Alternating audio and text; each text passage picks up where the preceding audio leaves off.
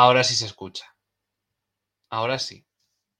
Siempre me olvido de comprobar a ver si tengo a ver si tengo puesto el micro o no. Así que bueno, como iba diciendo, hoy es martes 16 de agosto, este es el séptimo programa de la Empopada. ¿Y qué traemos hoy? Hoy traemos muchas cosas porque traemos a RC2. Aquí está, perfecto. Gracias, Lander, y gracias, Maule. Eh, tenemos a RC2, Liga ETE, Liga RC1, Banderas de Castro, de Pedreña. Mucho de contar, una entrevista muy buena, yo creo, que vaya a golpear al ordenador. Una entrevista muy buena a Fernando Hernández, remero de Santoña, muchos años ya en las bancadas, algo seguro que aprendemos de esa entrevista. Y bueno, eh, ya son las 8 y 36 minutos, ya las 9 menos 25 pasadas. Que quién iba a decir, lo estaba contando antes, pero tonto de mí tenía el, tenía el micro silenciado. Que, joder, que ya estamos encarando el final de la temporada. ¿Quién iba a esperarlo la, la temporada cuando empezó a finales de finales de junio? Luego nosotros empezamos a principios de julio. Se me ha caído Pablo por el camino, pero bueno, por una buena causa. La semana que viene habrá que felicitarle. Así que bueno, ya vamos, vamos al lío, que si no se nos va la hora. Así que metemos la intro y vamos a repasar todos los resultados y a desglosar un poquito lo que ha pasado este fin de semana. Que puede que signifique la primera posición de la LC2, veremos ahí muchos puntos en juego, creo que minuto está Bienvenidos del otro lado a los que estáis ahí. Siempre hay que dar las gracias. Eh, tenéis ahí la caja de comentarios para comentar todo lo que queráis, para, desde el respeto, hacer críticas, sugerencias, comentarios, todo lo que sea. Eh, buenas tardes, dice Quique. Vaya fin de más intenso para los botes cántabros. Pues sí, muy intenso y muy entretenido, la verdad. Así que ahora mismo vamos a desgranarlo. Aquí tenemos que a cosa de a cosa de las nueve tenemos ahí es la entrevista que tenemos que es eh, Fernando Hernández remero de Santoña una entrevista que quería mucho hacer porque tenía ganas de entrevistar a alguien de Santoña pero que no va a ser en directo es decir la entrevista está grabada de antes por desgracia porque resulta que ahora están entrenando así que había una un poquito incompatibilidad de horarios y es como, mm, puedo a las 10, pero a las 10 mmm, estoy yo ya casi en el quinto sueño, no es broma, pero es para mejor tenerlo grabado y tal, así que bueno, sobre las 9 tenemos la entrevista y ahora empezamos con el programa, programa que empieza y vamos a repasar la jornada que fue el sábado, empezamos por la RC2, que sorpresa, bandera Ciudad de Castro se la llevó, ¿quién? La Purdi. Mm, ya han ascendido, siguen con el automático puesto y siguen ganando. Esta vez se les acercó mucho Mutriku, pero mmm, no fue suficiente para poder decir que Mutriku les arrebató una segunda bandera a los muchachos vasco-franceses, a los de la Purdi. La Purdi al final se llevó la bandera con un tiempo de 21, 24, 42. Mutriku hizo un tiempo de 21, 27, 91 por un poquito le dije, le comenté a, a Maule que si que le faltó una hora, por desgracia. Bueno, ¿qué se le va a hacer? Eh, tercera posición, Donostiarra B, con un tiempo de 21, 41, 70. El filial de momento sigue muy regular en la zona de arriba y por eso ya no ve peligrar su puesto de playoff, aunque ya tenga el ascenso directo imposible. Ya tiene, salvo, no, yo diría que salvo desgracia, tiene puesto asegurado, es decir, que tendría que descalificar el domingo, el sábado en Santoña. Un evento muy poco probable, posible, pero muy poco probable. Eh, cuarta, Portugalete, que ha vuelto a recuperar un poquito sensaciones y se coloca a tres puntitos solo del playoff, eh, con un tiempo de 21, 43, 55. Quinta Ibaica, ya mmm, que parece que este final de temporada no se está encontrando muy cómoda en mar eh, con 21, 54, 22. Ya empezamos con el grupo de la mini liga cántabra, a sexta astillero con un tiempo de 22, 27, 90. Séptima Castro B con un tiempo de 22, 53, 52. Octava Santoña con un tiempo de 23, 13, 36. Y último, como nos tiene acostumbrados Trincherpe por desgracia, 24, 01, 21. Nos pregunta por aquí Lander, nuestro amigo Lander, que quién crees que se va a meter en el playoff, Ibaica, Mutriku o Portu. Eh, yo diría que aquí hay que tener en cuenta varias cosas. Aquí hay que tener en cuenta en el campo en el que reman, que aunque sea en mar, es la bahía de Santoña, por lo que no están muy abiertos a las olas, que es algo que sí le podría favorecer a Mutriku, y es una contrarreloj. Puedes jugar un poquito más con el tiempo. Tiene la ventaja Ibaica de que va a tener el pinganillo siempre un minuto antes el tiempo de Mutriku. Así que, no sé, yo, si fuese una regata en mar abierta, me atrevería a decir que viendo Ibaica, eh, entraría Mutriku.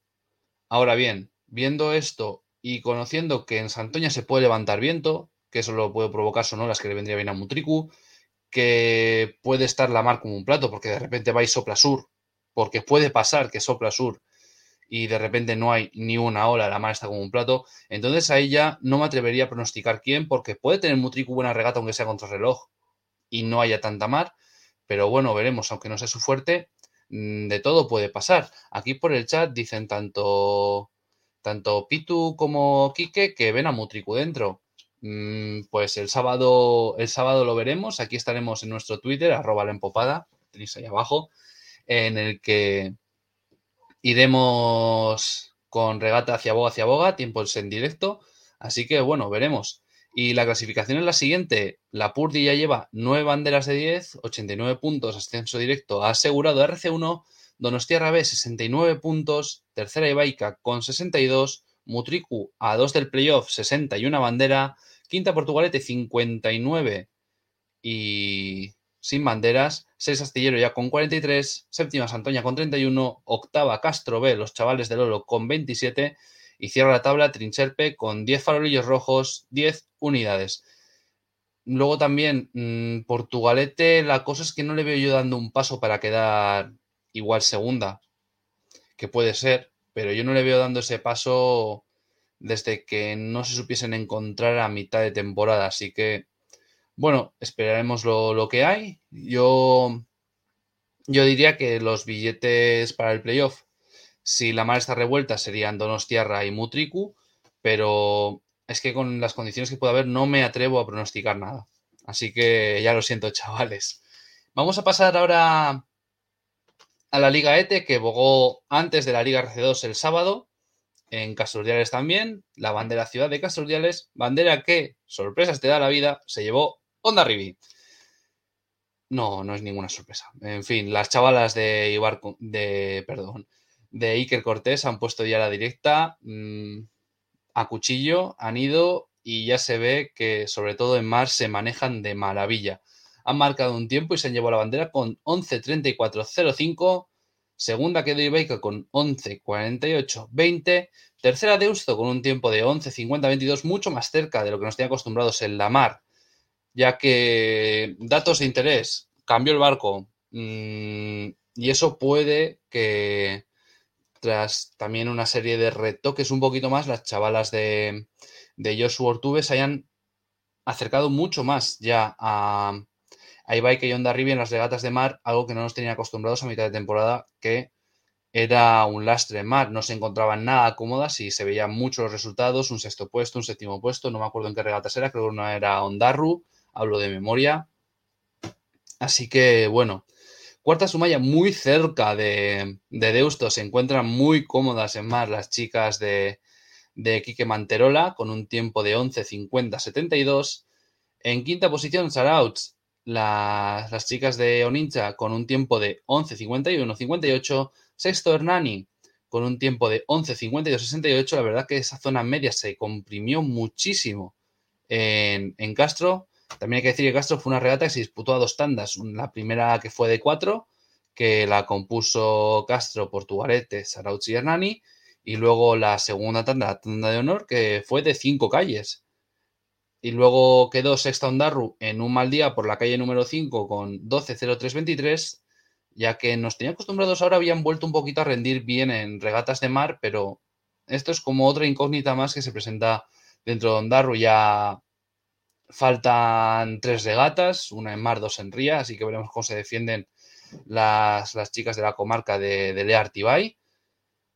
Eh, octava quedaron las locales, las chicas de Castro La Marinera, con un tiempo de 12.38.07 y última quedó Portugalete con un tiempo de 12.47.21.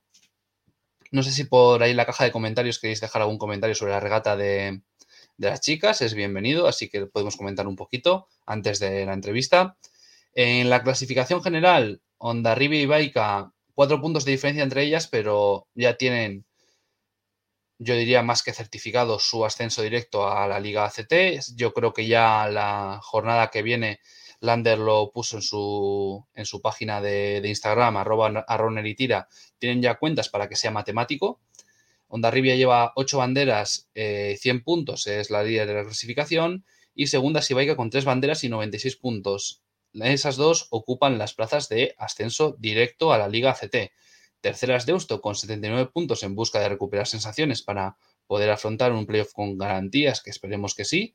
Las chicas de, de Joshua Tuve, en la, que hay unas cuantas cántabras, María, las hermanas Redondos, si no me equivoco, eh, Marta, así que bueno, es como un segundo barco cántabro, esperemos que rindan bien. Eh, cuarta es Sumaya con una bandera y 71 puntos. Quinta es Ondarru con 58. Sexta Sarauts con 53 séptima Nani con 46, octava Castro con 22 y cierra la tabla Portugalete con 15 unidades. Así que bueno, eh, esta igual es la liga que menos sorpresa nos podría dar. En tres regatas yo creo que poco podría cambiar en este escenario y no sé si vosotros en los comentarios pensáis que puede cambiar un poquito más. Mm, yo creo que es la menos probable que pueda cambiar. Así como tenemos en la RC2 lucha por, por el playoff y también en la RC1 que ahora vamos a hablar después de, después de esto, pues esto es lo que nos encontramos en la Liga ET, que yo creo que ya tiene las posiciones muy definidas. Así que vamos a pasar ya a la RC1. Una RC1 que bogó el sábado en Plencha. Para la Plenchaco, eh, no, sé decir los nombres en euskera, me cuesta un montón. La 33 eh, bandera de, de Plencha. Ah, nos escribe aquí a Round TV. Y Baika recorta tres puntos en Sarauch a Onda Ribi y gana la liga en Bilbao. Ahí va mi apuesta. Mm, sería, sería interesante, pero. Pero no sé. Yo pienso que Ribi se defiende muy bien en mar como para que pase ese evento. Es decir, yo no veo a Ribi cuarta para que Ibaika le pueda cerrar la brecha. ¿Es probable? Sí, pero yo no le veo. Yo no le veo esa, es decir, igual estoy pecando de, segurolas, pero yo creo que las chicas de Iker Cortés rinden muy bien en mar y vería más factible un descalabro en Bilbao o en Luchana que, en Zarauch. Y si ganan en Zarauch, yo creo que un colchón de al menos 5 puntos muy mal se tiene que dar a las chicas de, de Iker Cortés para, para que pierdan la plaza. Y dice Lander que queda lucha en y que Rivia gana 2 de 3. Es mi apuesta. Yo también diría que pueden ganar 2 de 3 fácil. Fácil. No digo que, tengan que poner, no tengan que poner esfuerzo, pero opinión personal, aquí Guillermo dice que, que yo también creo que al menos ganan 2 de 3. Son unas chicas que este año se han salido, excepto algún malo resultado, siempre han estado rindiendo arriba. Y yo creo que poquita lucha puede haber ya más. Vamos ya con la RC1, 33 bandera de Plencia. Eh, y es una bandera que nos tira sorpresa. Un tiempo muy cambiante, que empezó la tarde nublada, se levantó el viento, vino la lluvia. Nos dio bandera de Castro. Su mejor resultado en nueve años. Hace nueve años Castro estaba militando en la CT. Estaba peleando en la CT.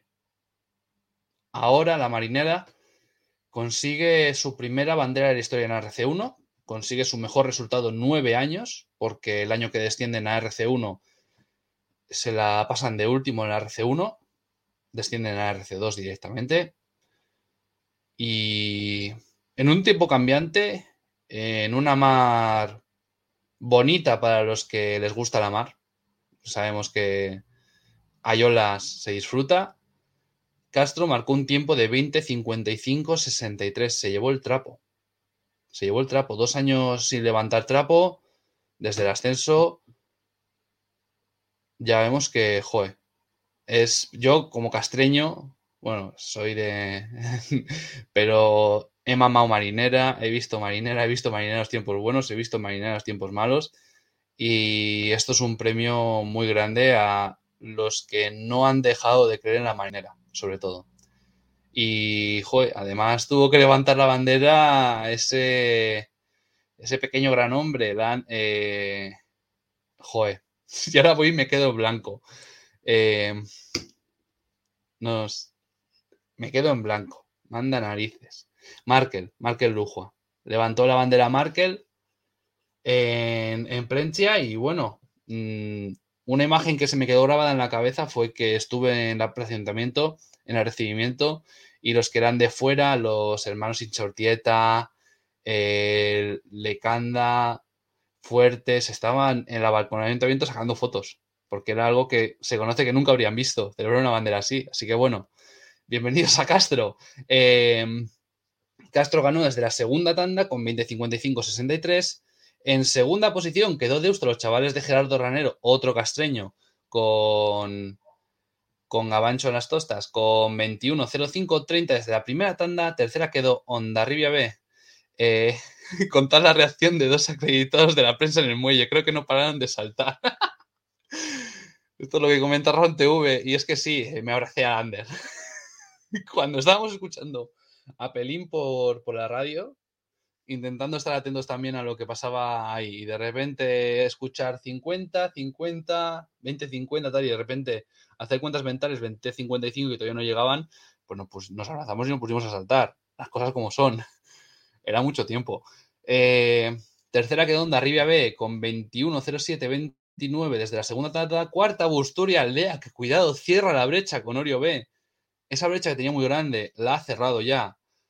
Y cuidado que el puesto de descenso directo a RC2 todavía no está decidido.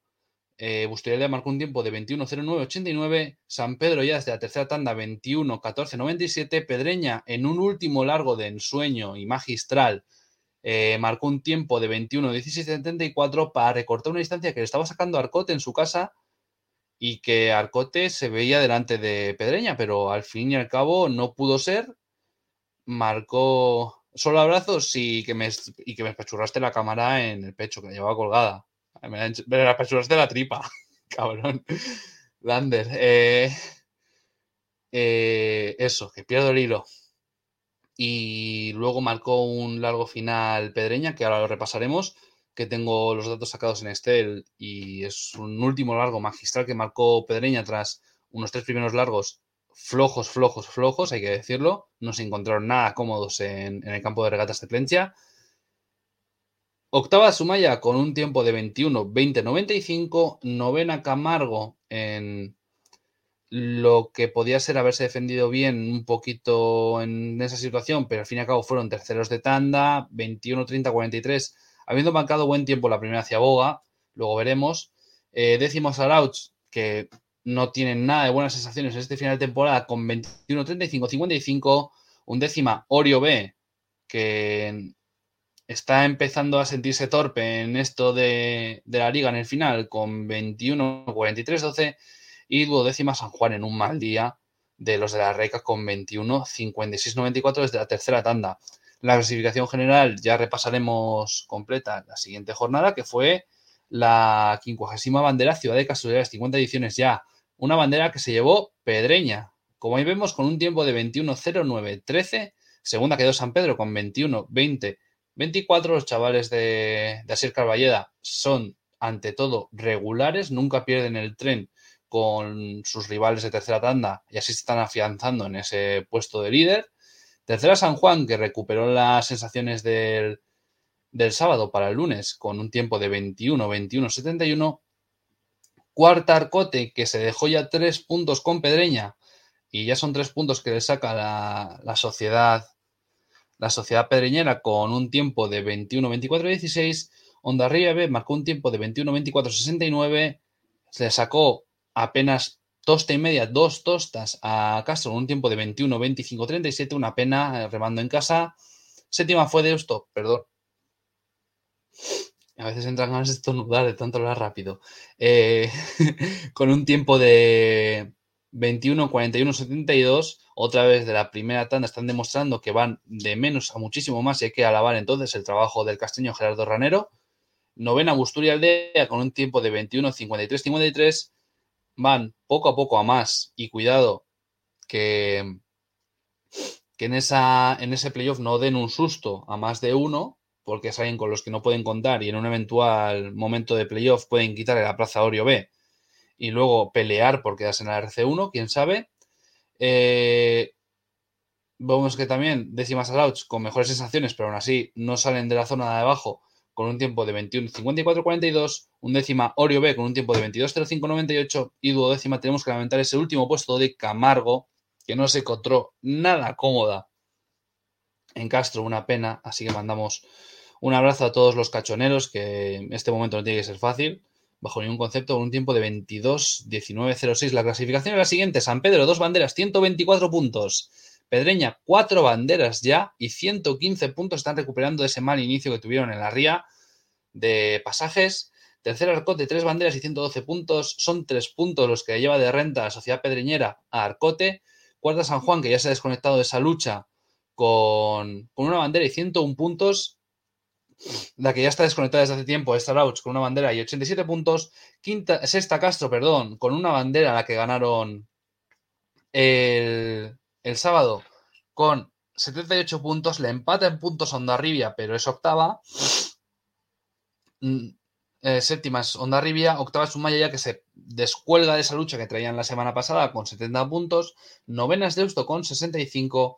Décima es Camargo con 43 ya ese Camargo no, no, va a poder salir, una desgracia, es una pena, joe, eh, no va a poder salir de ese puesto de playoff para luchar por la permanencia. Un décima Orio B con 32 puntos y duodécima Bustilidad con 31. Cuidado lo que pueda pasar en las dos regatas que quedan en Sarauch. Terreno de mar, algo que se puede defender bien, Busturia Aldea. Y eh, luego la Ría en, en Bilbao, la regata organizada de Eusto ahí ese terreno puede ser mucho más favorable a Orio B. Así que bueno, veremos lo que, lo que acontece en la RIA. Si me permite, vamos a repasar ahora un momento un poquito de desglose para remarcar alguna acción, lo que fueron las banderas este fin de semana en la RC1. A ver si puedo abrir. Pestaña de Chrome. RC1. Ahí está. Estos son los tiempos de la 33 bandera de Plencia, en lo que vemos que Pedreña los tiempos de los dos primeros largos no fueron nada buenos. Eh, fue noveno, noveno, séptimo. Vemos ahí los percentiles, nos dan mucha pista de que no fueron largos buenos y el que fue el largo bueno fue el largo final que marcó un primero con 4.46. Se acercó San Pedro con 4.48 y luego Castro con 4.49. La diferencia es que Castro hizo una regata muy regular, ahí vemos, primero, tercero, segundo, tercero, que eso le llevó la bandera y luego Camargo tuvo dos largos de segundo, pero no fue por mucha diferencia. Los largos de vuelta le lastraron mucho, octavo y séptimo, por lo que ahí vemos que no pudo sacar mucho rédito de esos dos largos que hizo brillantes a, a vuelta. Así que bueno, perdón.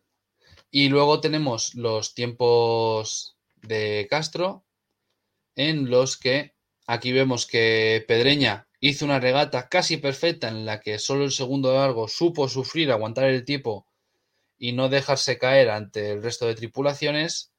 Fue primera, quinta, primera y primera. Castro tuvo una regata que nos acostumbra ya más regular, más de media tabla con cuarto, que es bueno, quinto, sexto, a contramar desde la cuatro. Obviamente cuesta, porque recibes más mar. Y luego en el largo, en el último largo de vuelta, segundo, una pena que no se pudiesen aprovechar igual un poquito más de horas en el segundo largo y en el cuarto. Es una pena, pero joe, aún así fue buena regata de los patroneados por Iker Jimeno esta, esta vez. Y luego Camargo que vemos que no tuvo en absoluto una buena regata, no se encontró cómoda también desde la calle 4 y vemos ahí que no pudo, no pudo salvar ese último puesto. Vemos 12-11, 12-11 es una pena lo de Camargo y esperemos que para el playoff reaccionen y resuciten. En fin, esto es lo que nos ha dado el fin de semana en la Liga RC, en la Liga ETE.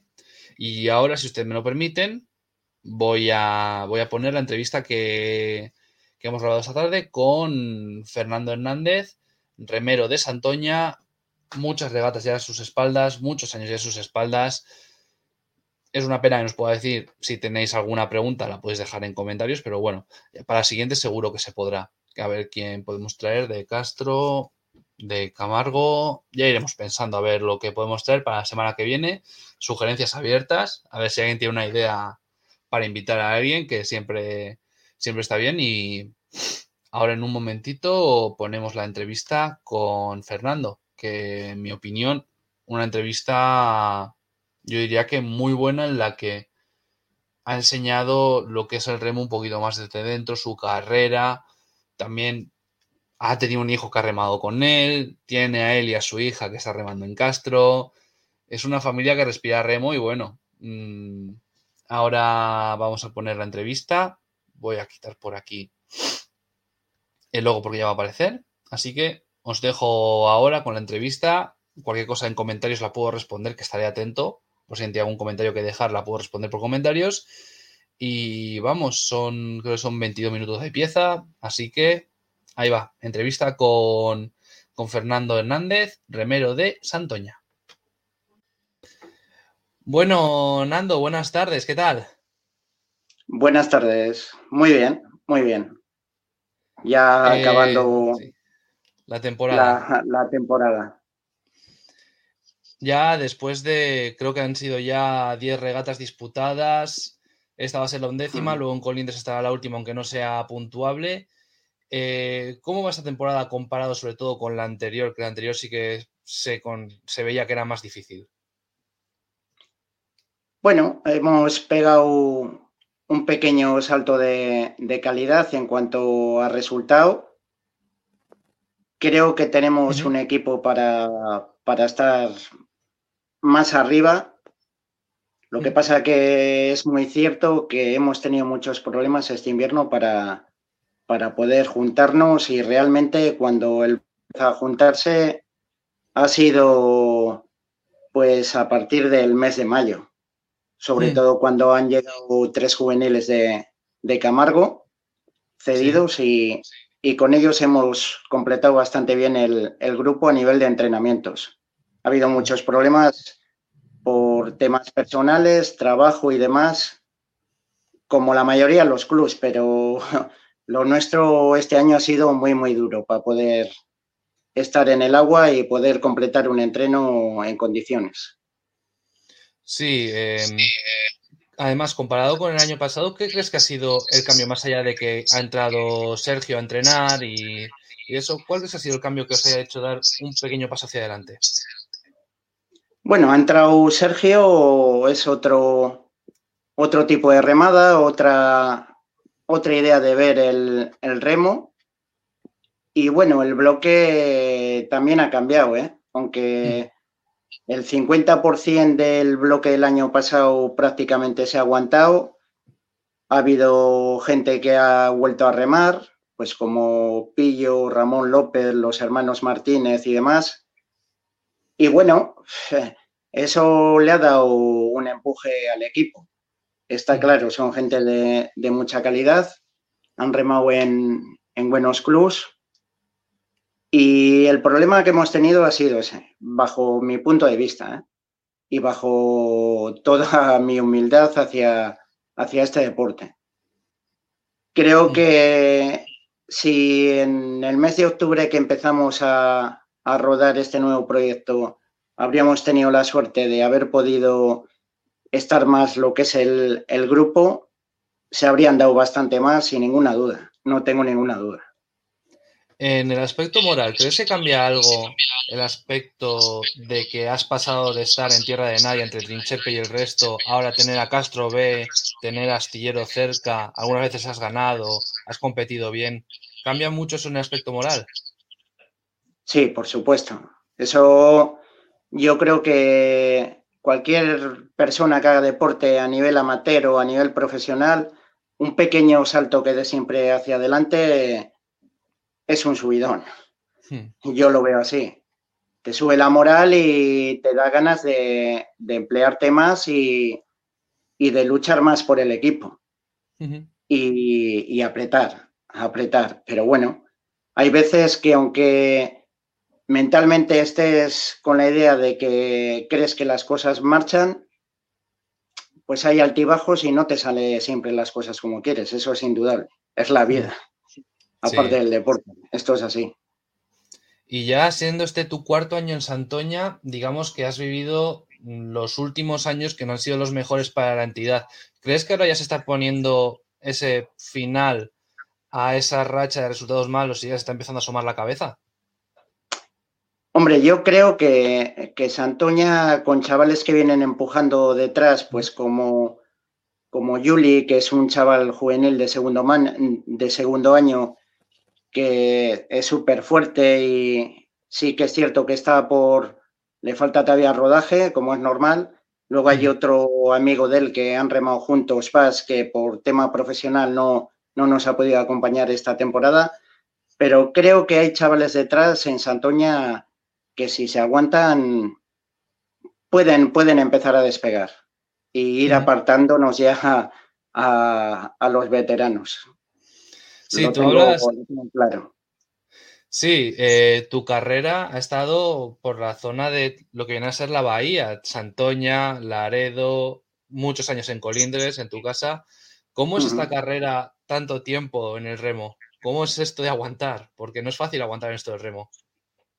Pues bueno, todos, todos los que hemos competido en remo creo que tenemos una idea en común y un pensar que esto una vez que te entra en las venas es muy difícil que, te desaparezca del cuerpo. Muy, muy difícil. Yo lo comento con los chavales que llevan 3, 4 años remando, los, los juveniles que tenemos en el bote y tal, que si realmente les gusta, yo lo tengo claro. Eh, lo puedes dejar por tema profesional o porque tienes problemas en tu vida privada, mil cosas. Hmm. Pero si algún día vuelves a tener la oportunidad de engancharte, estoy seguro que te enganchas. Yo hmm. hablo por mí personalmente y como yo, eh, muchos amigos y compañeros de bancada les ha pasado lo mismo. Yo empecé con 13 años en el Club de Remo Carasa, soy propio canterano de allí, no existía el Club de Remo Colindres todavía, estoy hablando sobre el 86-87. Sí, tengo la por aquí abierta. Si quieres te lo digo porque... Ah, sí, es el 87 justo. Sí, sí, te puedo, me puedo equivocar un año arriba o un año abajo, pero para eso tengo buena memoria. Y bueno, empezamos ahí, cuando aquello era fútbol, baloncesto, balonmano y el remo era como algo novedoso. y el club de remo más cercano que había aquí estaba Laredo, que funcionaba con bastantes chavales en categorías inferiores y estaba Carasa. Y opté por Carasa porque había amigos que empezaron a remar allí. Y bueno, estuve allí eh, dos o tres años, luego fiché por Colindres cuando abrieron el club, marché a Santoña de Juvenil también y luego volví a Carasa. Y aguanté en Carasa hasta 1991, me parece que fue y luego ya por tema profesional me iba a casar y demás, tuve que dejar el remo y luego lo retomé otra vez con 30 y algún años, hasta hoy en día. ¿Y cómo es eso de retomarlo? Porque, a ver, esto será como supongo la bicicleta, que esto no se olvida, pero volver a coger el ritmo no tiene que ser cosa fácil. Bueno, es súper difícil, súper difícil. Te digo que yo tenía, cuando lo retomé, un sobrepeso enorme. Un año antes de empezar a remar la primera regata estuve en un gimnasio. Empecé a hacer deporte salud y desde el gimnasio pues me transmitieron, joder, tienes que volver a remar y tal. Y al final bajé peso, me puse en forma y, y, volví. Y volví con la ilusión de un niño. El remo no tenía nada que ver con lo que yo había conocido hasta que lo dejé. Lógicamente todo avanza, las remadas cambian, porque se puede ver en, multitud de, vídeos en YouTube o en cualquier otro canal. Y bueno, es adaptarse. Y si tienes ilusión y ganas, al final te adaptas. Te adaptas a, los entrenos que son totalmente distintos a cómo se entrenaban en, en, la época de los 90, 80, no tiene nada que ver. En aquel entonces no, había ergómetros en los clubs. Mm. De, del 90 para abajo, raro era el club que tenía algún ergómetro. Mm. En Cantabria yo solo conocía uno en aquella época y era con el que solían hacer pruebas para la selección cántabra. Y bueno, pues se corría mucho, se hacía mucho sprint, mucha cuesta, dunas, farlek, mucha pesa.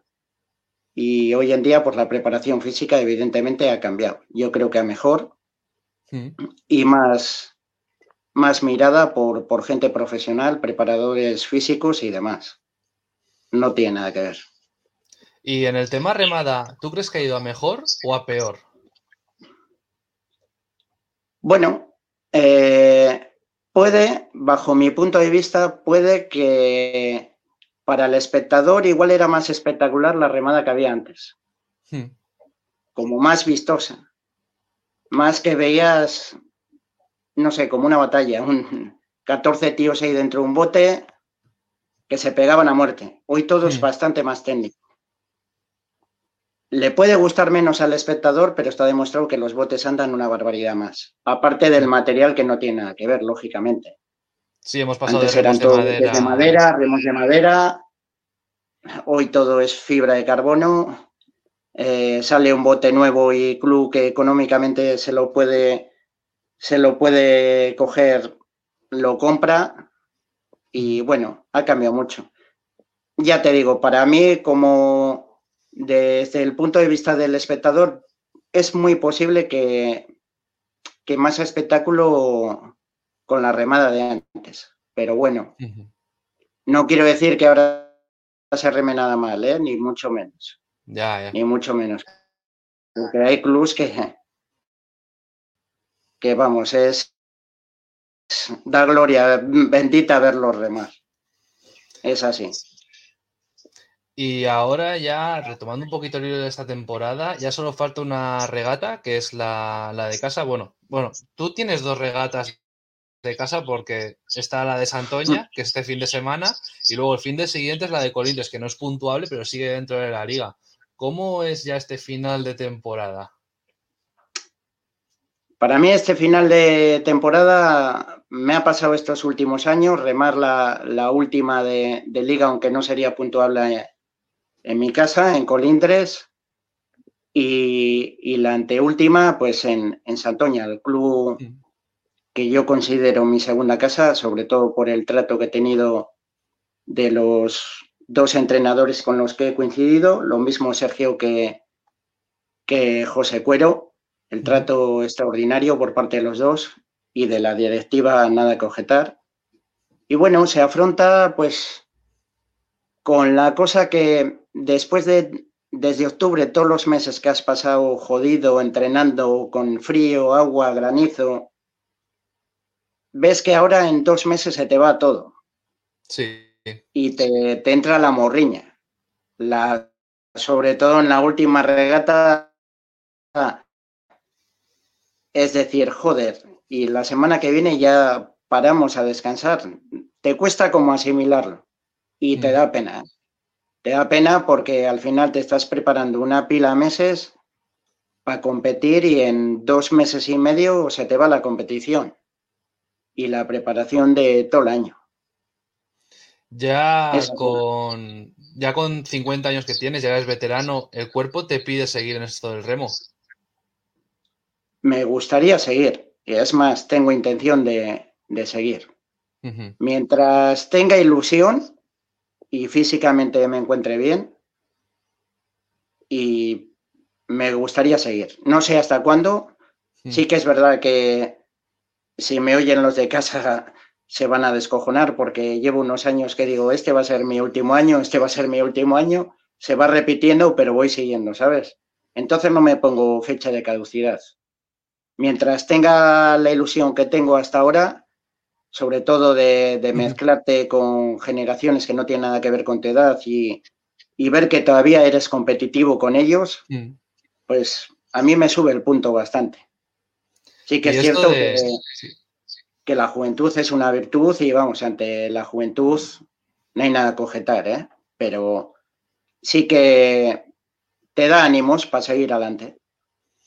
¿Los jóvenes de ahora se dejan enseñar? ¿Les enseñan bien? ¿Aprendes tú también de ellos? Yo soy del pensamiento que al final de todo el mundo se aprende. Hmm.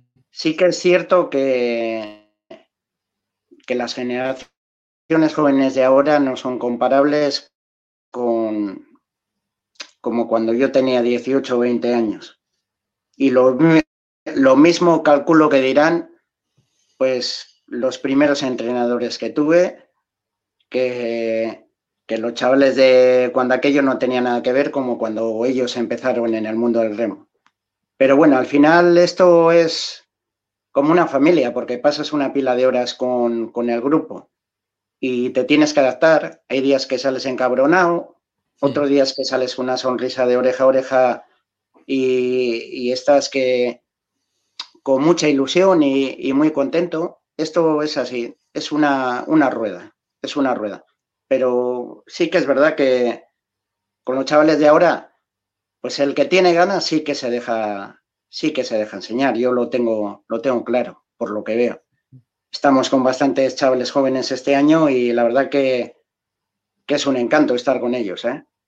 Sí que a veces por, los años te pueden sacar algo de quicio tal, pero, pero la verdad que, queda da gusto estar con ellos. Y hay que mimarlos, que son el futuro de, este deporte. Claro, eh, tú cuando llevas ya un montón de tiempo en el remo, ¿tú ves más jóvenes ahora o los veías antes? Yo creo que estamos pasando por una situación bastante delicada en el remo, en el remo en, general. Máximo en, Cantabria. En Cantabria veo que, está la cosa jodida. Hmm. Sobre todo porque botes punteros pues han bajado otras ligas.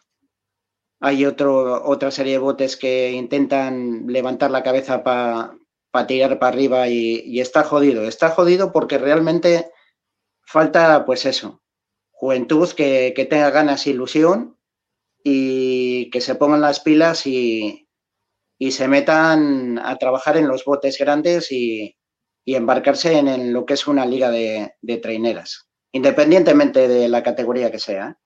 Lo primero es formarse y rodar y a partir de ahí cada uno que despunte lo que pueda. Pero sí que está fastidiado la cosa, sobre todo todos los clubes lo veo que, que están tocados, lo que vas viendo en esta liga que te mueves por, por un montón de sitios, pero en Cantabria sí que me da lástima, veo que, está bastante tocado el tema ahora mismo. ¿eh?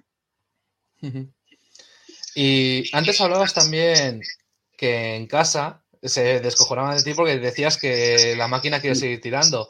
Tienes también a él y a tu hija que también están en esto del remo. ¿Cómo es esto de padre e hija compartir, se puede decir, pasión?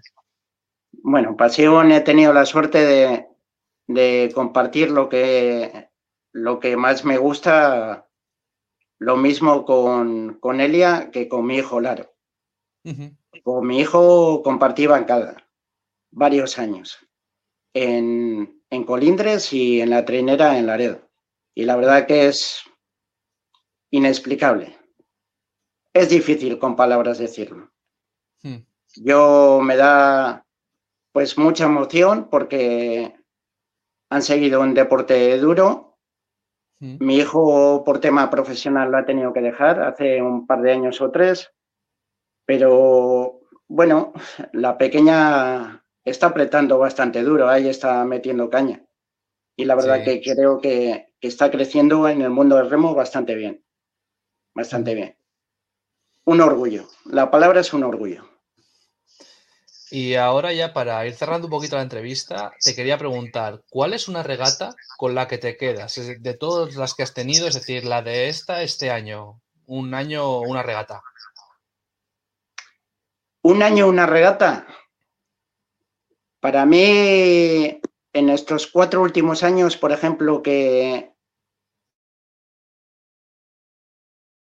que llevo en, en Santoña, la regata que tengo siempre en mi mente es la segunda regata de liga en la RC1, en pasajes, que hicimos un regatón, ganamos la, tanda, quedó detrás Zumaya, detrás nuestro, y esa regata, no sé, se me quedó grabado porque creo que funcionamos muy bien, andamos muy bien, quedamos novenos, octavos en, en esa regata, ganando la tanda y, muy disputada. Y tengo un grato recuerdo con ella, un grato recuerdo porque salió el equipo muy contento. Luego tuvimos la, mala suerte de, aunque dando segundos en el playoff para mantener categoría, subió Tirán, creo recordar, y, y, se nos fastidió la plaza en la RC1 y descendimos. Hmm. Pero esa regata se me quedó grabada a fuego. La verdad que sí. ¿Y un campo de regatas favorito? Para mí, mi campo del alma, aparte de, eh, el que te voy a decir ahora sería mi segundo campo. Mi campo del alma es, es la sotileza, la regata de la sotileza. Creo que es espectacular. Espectacular para, para la gente que puede seguirla en un barco fuera del campo de regatas, para el espectador que está en el muro, para el remero aquí en Cantabria, esa regata al 90% nos pone, pero bueno, a tope. Y luego, como campo de regatas, considero que es un campo de regatas, pero increíble. Me gusta muchísimo el del sardinero, del sardinero para afuera. Sí. Que se hace, estos últimos años se ha hecho la bandera eh, patrocinada por el Ayuntamiento de Santander ahí, como una de las que se organizan en Cantabria, aparte de la Van Sander y demás. Sí. Y creo que es un campo de regatas espectacular. Un campo de regatas marinero, de, de a la gente que le gusta el remo, le gusta remar en la mar. Sí. Y creo que es un espectáculo. Muy, muy bonito. Pero como campo de regatas número uno, el de la sutileza, sin lugar a mm. dudas. Además, Independientemente de las diferencias que pueda haber y, y luego de las discusiones en, en, cuanto al transcurso de regata y demás, mm. que ha habido años que salía bastante gorda, pero bueno, a mí me encanta. Sí, es que, joder, el campo de la sotileza lo que te da es ese punto de emoción ya cuando haces la ciaboga, que ya se iguala todo, ahí ya entonces vas mano a mano con el otro bote y, y está tal. También, joder, hemos visto que no sé si fue en 2013, alguno de Pedreña con algún astillero acabaron en las manos. Sí, sí, saltaron, se enzarzaron. Bueno, es el calentón del momento por, choque de palas y demás. Y bueno, pero no creo que sea una acción antideportiva ni mucho menos. Eso, todos en, este mundillo al final hemos vivido algo de eso y, cuando te bajan las pulsaciones piensas más en frío y, y no ha pasado nada. No ha pasado nada, ¿sabes? Lo que pasa es que estás ahí a casi 200 pulsaciones y estás compitiendo. Al final estás compitiendo y pasa un change de estos y acaba en discusión o a veces igual con algo más que voces, pero de ahí no, no pasa tampoco. Y con alguna gente la que habla con esto del remo, siempre me dice, el remo es un deporte que el sufrimiento engancha. ¿Es verdad eso de que el sufrimiento engancha, el sufrimiento del remo? es un deporte que lleva muy al límite. Sí, sí, sí. Sí, porque acabas estasiado una regata y cuando llegas a casa y estás frío pensando cómo has asimilado los tiempos de regata y demás, dices, joder, con lo duro que es esto, pero mañana vamos a por otra. ¿Sabes? Mm. Es que es que es una droga. Lo que te hablaba antes, que si realmente sientes pasión por un deporte que te gusta, esto es sobremanera. No tiene nada que ver con cualquier otro deporte, estoy seguro, ¿eh? En cuanto al enganche. Eso lo tengo muy claro. Bueno, pues ya llevamos ya 22 minutos de entrevista, yo creo que es una entrevista aceptable, así que vamos a cerrar aquí. Eh, Fernando, muchas gracias por, por haberme hecho el favor y atenderme ahora. No, gracias a, vosotros. Es la verdad que es un orgullo que, gente como vosotros pues se, acuerde de, los que estamos en las bancadas. Se agradece. No, joder, y además que siempre a mí una cosa que me gusta personalmente, ya hablo a título personal, es el poder acercar la voz de los remeros a la gente normal que a veces dice, joder, pues no sabes cómo es el remo exactamente o no percibe lo que es el remo como tal. Así que muchas gracias. Pues nada, gracias a vosotros porque pienso que es una manera de, acercamiento sobre todo a, a, la gente que le gusta este mundillo y a los chavales que empiezan y tal, pues les puedes quitar, disipar dudas que, puedan tener y, que se vayan enganchando cada día un poquito más, que de eso se trata para que esto siga adelante y vaya avanzando. Bueno, pues Nando, muchas gracias y buenas tardes. Buenas tardes y un abrazo.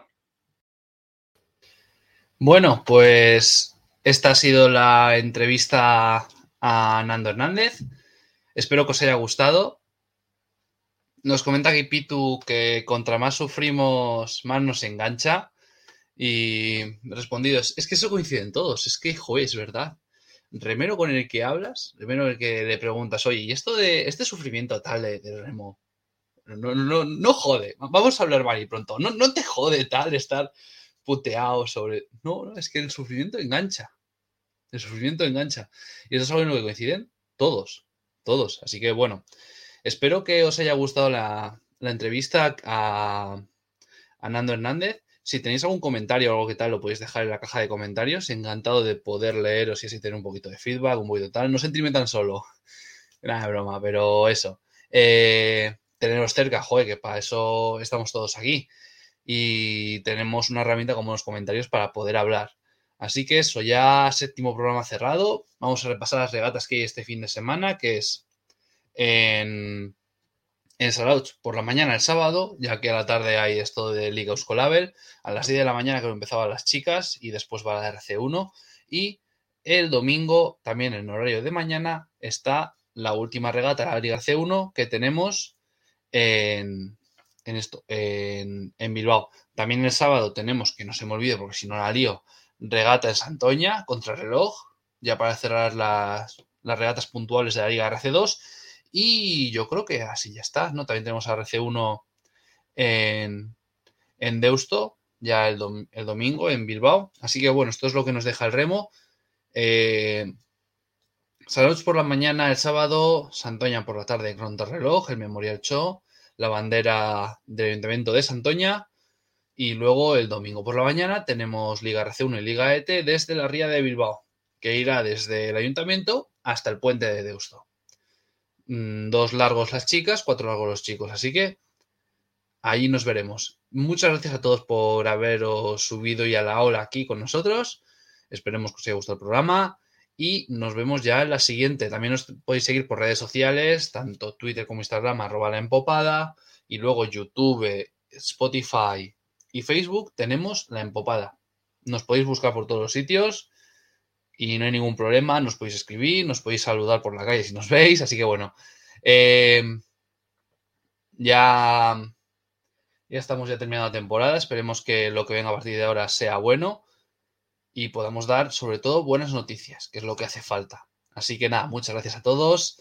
Eh, felicitar a Pablo por la que le viene este fin de semana y nos, nos, leemos, nos escuchamos y nos vemos en los muelles. Muchas gracias y, y buenas noches a todos. Dice aquí Guillermo Torre que ya hemos tenido por aquí ese carrete un crack. La verdad que sí, ha sido muy buena entrevista.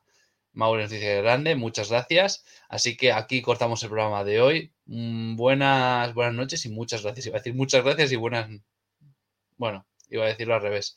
Parezco Rajoy. No sé ni coordinar. Así que bueno, nos vemos. Un saludo y gracias por subiros ahora con nosotros. Que iba el remo. Que puede que signifique la primera posición de la veremos ahí